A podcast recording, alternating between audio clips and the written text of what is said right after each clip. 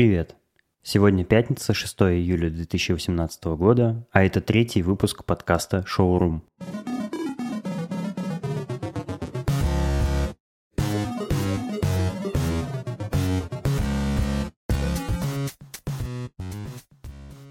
Этот выпуск полностью посвящен единственной теме – как я завел собаку.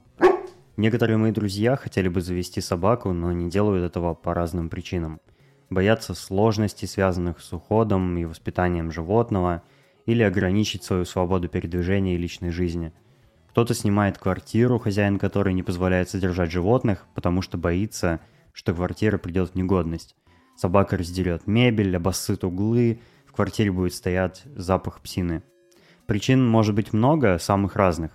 Я расскажу свою историю. Надеюсь, она поможет вам определиться или будет просто любопытно.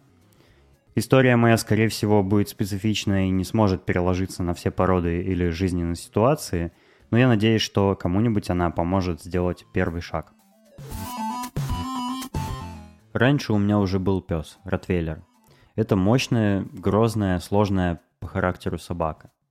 Он был в семье с самого моего детства, и лишь в старших классах я стал немножко отвечать за него, но большую часть времени забота о нем была на родителях. Я с трудом справлялся с ним, потому что у Ротвейлера много сил и прыти. То есть, если кратко, у меня уже была собака, но как бы не моя собственная и не возвращенная мной лично. Сейчас у меня Грейхаунд, зовут Аэра. Эту кличку я придумал, когда еще учился в школе. Я завел его в 2016 году, и сейчас ему год и 9 месяцев. Эту породу еще называют английская борзая. Если вспомните какие-нибудь старые русские картины со сценами охоты – где охотники верхом на лошадях следуют за долговязыми худыми собаками с длинной узкой мордой, длинным хвостом, со спиной дугой, с длинной шерстью, то знаете, что там изображены русские псовые борзые. английская борзая отличается от русской псовой тем, что она краткошерстная и может быть другого окраса. Другие их отличия экстерьера незначительные. До того, как я завел своего грейхаунда, я знал крайне мало об этой породе. Ну, почти ничего. Еще со школы мечтал о такой собаке.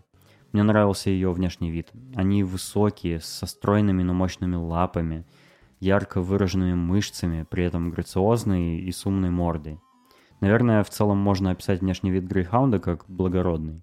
Это издавна охотничья порода, э, показатель знати и достатка в каком-то смысле – за ними ухаживали специально обученные люди, и собака была выведена своенравной, не привыкшая к постоянному общению с людьми. Не домашняя, в общем. Два грейхаунда было у моего любимого музыканта Трента Резнера. Я видел несколько фото, как они растягиваются на кожаном диване у него в студии. Слышал о том, что этой породе необходимы долгие прогулки, что они любят гоняться за всем, что шевелится, и что это не городская собака. Интересный факт. Бывают породы, не грейхаунды, а другие породы в смысле, которые умеют лазить по деревьям. Прям взбираться на ветки по стволу. Представляете, какой кошмар для тех, кто боится собак? От такой не спрячешься наверху. А еще бывают такие собаки, которые любят грызть стволы деревьев. Наверное, зубы точат. Прошлым летом на одной из собачьих площадок, куда я хожу с Айра, кто-то повесил объявление. В нем говорилось, что Одна паршивая собака обгрызла стволы всех молодых липок, которые посадили в парке сквер Девичьего поля. Мол, так нельзя, кто-то должен понести ответственность и так далее. Шли годы, я закончил школу, закончил университет, нашел первую работу, уволился. Меня позвали сначала в одну компанию, потом в другую уже в Москве. Но желание завести грейхаунда у меня так и не пропало. Однажды оно меня так замучило, что я стал думать о собаке практически 24 часа в сутки. Совершенно не мог выкинуть из головы эту тему. Я стал говорить об этом с друзьями, пытался понять, что случится, если я вот прямо сейчас возьму и заведу. Пересматривал фото в инстаграме с щенками и взрослыми борзыми по хэштегам Greyhound, Sighthound, подписался на сабреддиты про породу.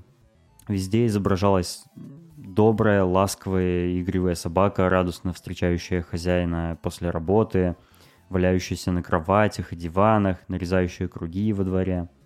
Меня это только раззадоривало и дразнило около пары недель. Однажды мы сидели с Маратом, моим другом, в баре недалеко от офиса Яндекса, и я в очередной раз промывал ему мозги на собачьи темы. Марат сказал, «А чего ты мучаешься? Ну, заведи, раз так хочется». И в этот момент я понял, что никакого смысла ждать больше нет. Нужно искать щенка. Вот так я и решился. Конечно, в первую очередь я стал искать в интернете питомники с грейхаундами. Начитался форумов, где советовали только монопородные питомники. Там были и отзывы о многих из них. Говорили, что в одном грейхаунды щуплые, смешанных кровей, не по стандарту и в таком духе. Зато в другом замечательные, правильные. В Москве я нашел несколько питомников, оказалось, что их не так много, как я думал.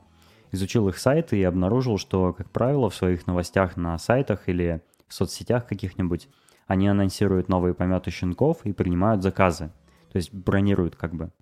Мне очень хотелось максимально огромного белоснежного грейхаунда. Вообще они бывают белыми, черными, тигровыми, голубыми и всякие комбинации с пятнами. Тигровые – самый распространенный окрас но мне такие нравились меньше всего.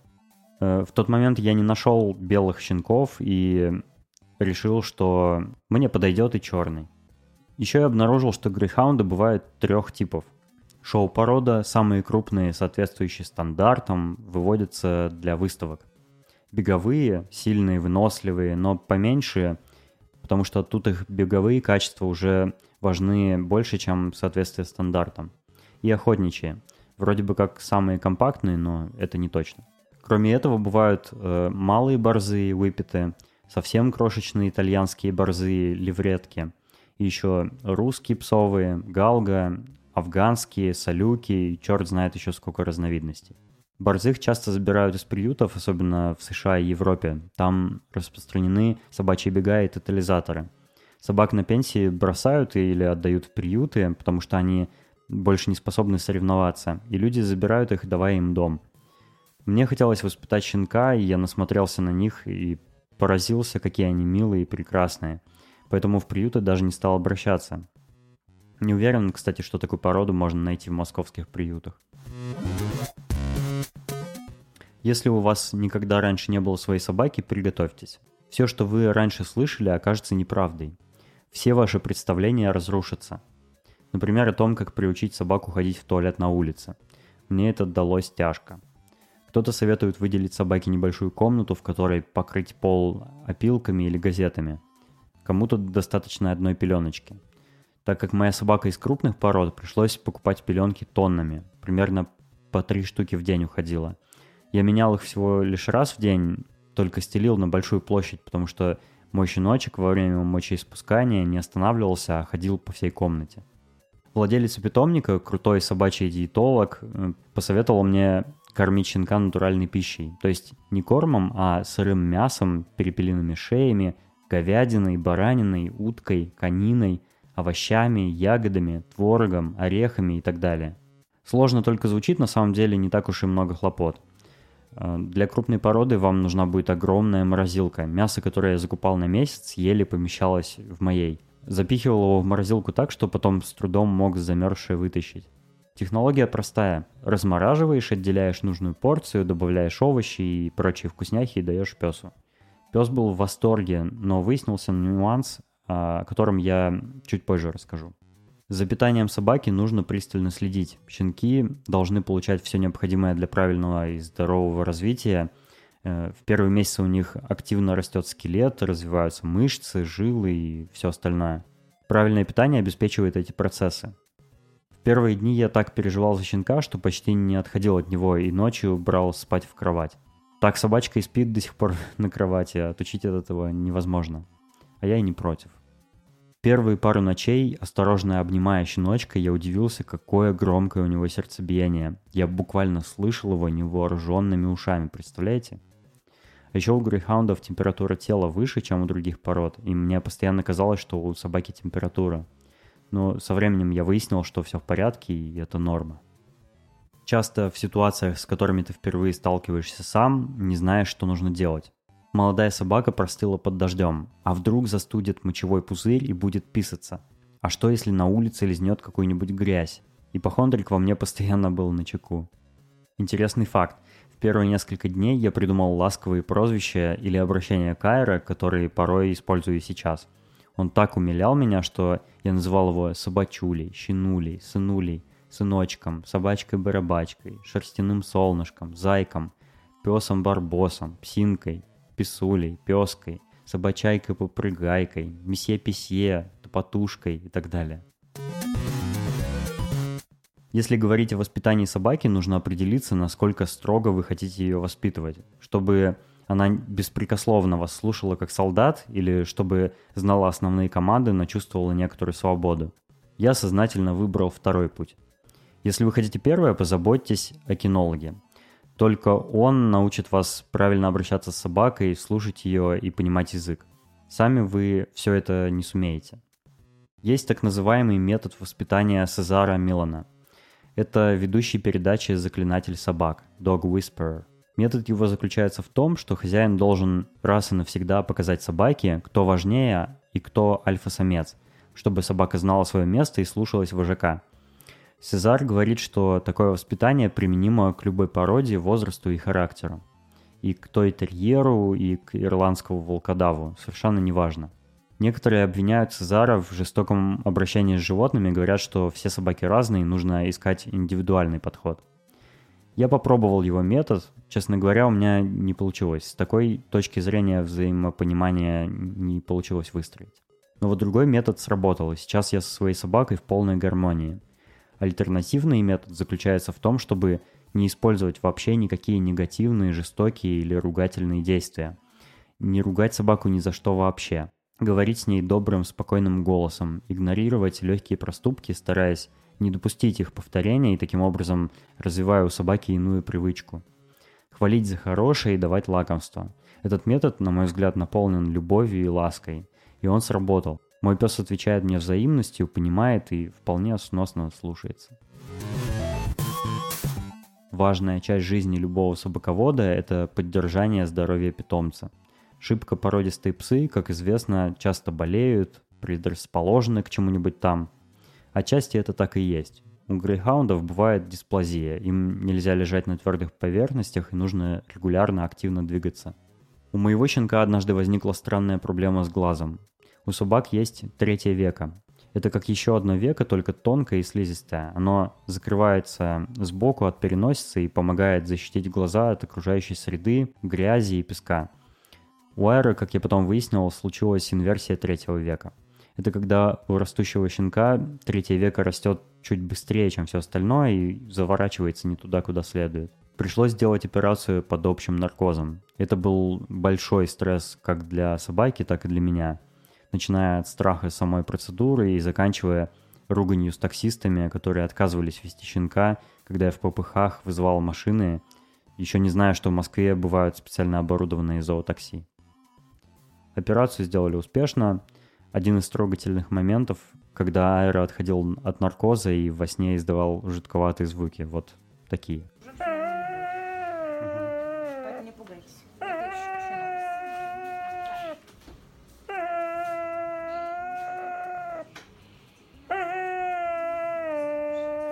Еще одна проблема, о которой я обещал рассказать раньше, связана с питанием. У собак бывают аллергии. У моей целый ряд аллергий помимо того, что собакам и так нельзя есть очень много всего, например, шоколад, виноград, конфеты и все сладкое, пиво, каша из круп с клейковиной, консервы, колбасу и так далее, и так далее. Еще моей собаке не подходит курица, говядина, брокколи, бананы, любая жирная пища и молоко в больших количествах. Аллергия стала проявляться в первую очередь на глазах. Шерсть вокруг глаз стала выпадать, собака чесала глаза лапами – во вторую очередь на ушах они тоже стали чесаться. Затем последовали обращения в ветклиники к аллергологам, диетологам, начались исключающие диеты, и я сдался и перевел собачуню на сухой корм. Кстати, грейхаунды едят очень много, особенно много ест мой. И когда я так говорю, я полностью серьезен. Количество еды, которое мой пес съедает в сутки, вам хватило бы на неделю. Взрослые собаки едят меньше, чем щенки, потому что те растут и требуют много. Сейчас почти в два года Айра съедает почти по 3 литра еды из своей миски, то есть корма, круп э, и овощей вместе, не считая периодических лакомств в виде творога, сердца, костей или каких-нибудь хрящей, которые можно погрызть и помусолить. И это каждое кормление дважды в день. Еще один момент про здоровье – травмы. Особенно опасны они для щенков, потому что они только всему учатся. Аэро почти сразу научился очень быстро бегать, а вот маневрировать и в нужный момент останавливаться нет. Поэтому часто врезался в заборы, в столбы, лавки и специальные снаряды на собачьих площадках. Иногда сильно. Начинал визжать от боли, дохрамывая до меня, пока я, сломя голову, бросался его спасать и утешать. Еще травмы могут нанести другие собаки. Взрослые, э, если неосторожно в игре навалятся на щенка или наступят, за этим надо следить. Но не стоит унывать, пройдя через такие испытания и оглядываясь сейчас, я понимаю, что не так уж страшно это все было. Когда вы заведете собаку, важной и неотъемлемой частью вашей жизни станут прогулки. Нужно рано вставать каждый день, не только в будние дни. Надо придерживаться расписания. Это помогает научить собаку терпеть. Необходимо разнообразить места прогулок, чтобы собака развивалась, а не тупела. На улице я вожу собаку всегда на поводке, потому что при виде кошки или чего-нибудь еще интересного, Айра, сломя голову, несется за этим. Отпускаю с поводка лишь на огороженных площадках. Нужно внимательно следить, чтобы пес не подбирал с пола. Это может быть заразно или даже намеренно отравлено. Надо следить за встречами с незнакомыми собаками и прочими животными. Это как езда на машине. Даже если ты уверен в себе, никогда не знаешь, чего ожидать от окружающих. С первых прогулок сразу после вакцинации и карантина щенка нужно приучать к общению с другими собаками. Так он будет менее агрессивен с ними – и социализируется, то есть будет адекватно вести себя рядом с другими питомцами. Самое любимое занятие моего песа – это бег. Про грейхаундов есть вообще миф такой, что им каждый день нужно бегать 10 миллионов километров минимум. Каждый раз, когда я встречаю людей, которые спрашивают про собаку, слышу что-то вроде «Наверное, вы с ним бегаете». «А сколько вы с ним гуляете? Вы с ним в бегах участвуете? А он у вас в квартире носится, наверное?» О, Второе по любимости занятие – есть. Еда, вкусняшки, дай-дай-дай, вот это все. Аэро хлебом не корми, дай поесть. Третье – хватать за хвосты и таким образом дразнить других собак, чтобы они за ним побегали. Он очень любит догонять или когда его догоняют. И не сдастся, пока не добьется своего. Я думаю, что я добился какого-то невиданного взаимопонимания между нами. Порой как будто безмолвно общаюсь с псом. Иногда кажется, что собака понимает, что ты ей говоришь, хотя это не так. Собаки понимают интонацию и знакомые сочетания звуков, и у них в голове срабатывают ассоциации. Слышит кушать и знает, что обычно за таким звуком следует кормление. Слышит строгое нельзя и вспоминает, что в прошлый раз хозяин недовольный был и сердился. У собак есть язык жестов. Они отводят взгляд и поворачивают морду, когда им что-то не нравится. Могут вообще развернуться виляют хвостом от радости или азарта, поднимают уши в моменты концентрации внимания и настороженности. Если интересно, советую прочитать брошюру «Сигналы примирения», в которой исследуется поведение собаки, когда она старается избежать конфликта с хозяином. Ее легко найти в сети. Я рассказал о всяких нюансах и сложностях, но прежде чем я расскажу о том, что хорошего вы получите от собаки в доме – Сначала перечислю, что еще будет сложного, плохого и неудобного, и как с этим справиться. Если будете заводить собаку, особенно крупную, помните, у вас будет меньше свободного времени. Прогулки, питание, воспитание, формирование режима – все это его отнимает. С собакой вполне можно путешествовать, но, разумеется, это сложнее, чем без нее. Маленькую собачку в переноске можно взять в салон самолета – а вот крупную нужно сдавать в клетке в багажный отсек. С крупной собакой нужно выкупать в поезде все купе или СВ. Люди на улице часто восхищаются какой-нибудь диковинной породой. Я за одну прогулку могу 3-4 раза услышать «Ой, какой шикарный», «Вот это красавец», «Мама, смотри, какая большая собака» или «Мама, это гоночная собака» и так далее. Но многие боятся собак, даже шарахаются, если не сразу заметили, уставившись телефон. Собаководам это смешно, потому что они знают свою собаку, что она воспитана и уверена в ее адекватном поведении. Но я стараюсь лишний раз не напрягать окружающих. Теперь о приятном. Перечислю плюсы, что вы получите, если заводите собаку. Собака – любящее и преданное создание. Она гораздо более склонна к тесной жизни с человеком, чем кошка.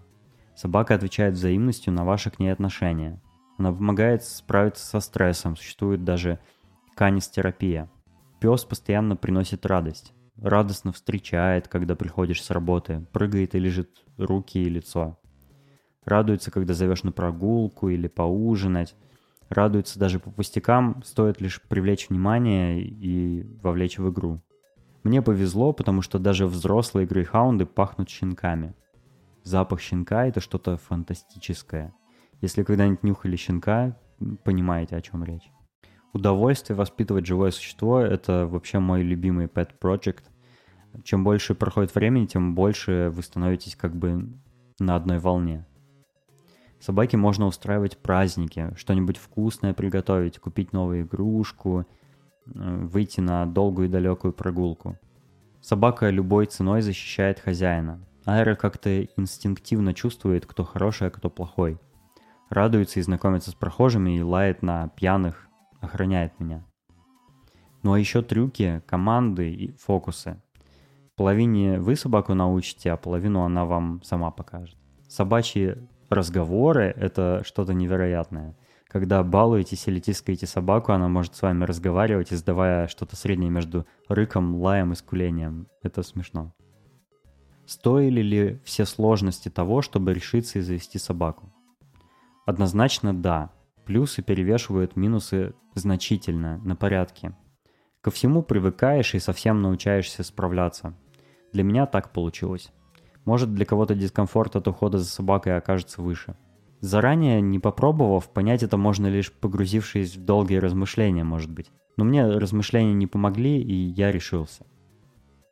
Наверняка я что-то упустил в своем рассказе. Если так, спрашивайте в комментариях, я отвечу. Ну и, наконец, отныне традиционная рубрика, где я рекомендую кино. Ура! Если вам однажды понравился фантастический мистер Фокс, понравится и «Остров собак». Это кукольный мультик Уэса Андерсона об эпидемии собачьего гриппа в Японии, из-за которой жители вынуждены были локализовать больных, а вместе с ними и всех остальных собак на отдельном острове. Интересный факт. По-английски название фильма звучит как Isle of Dogs, что также совпадает с произношением I love dogs. Я люблю собак. Для меня в этом фильме нашлось сразу много всего, что я люблю – собаки, Япония, острова. Если серьезно, я проникся творчеством Уэса Андерсона после трех его знаменитых фильмов. «Поезд на Дарджилинг», «Фантастический мистер Фокс» и «Гранд-отель Будапешт». Манера и харизма персонажей, захватывающий сценарий, подбор цвета, поставленная и как бы театральная четкость всего происходящего и вот эта фирменная андерсоновская симметрия в каждом кадре – я от всего этого был в полном восторге в очередной раз. Крайне рекомендую. Спасибо, что послушали. Подписывайтесь на шоурум в iTunes, в Overcast, в Castro, на SoundCloud. Следите в моем канале в Телеграме, в Твиттере, в Фейсбуке, ВКонтакте. Короче, никуда вы не денетесь. До следующего выпуска. Пока. thank you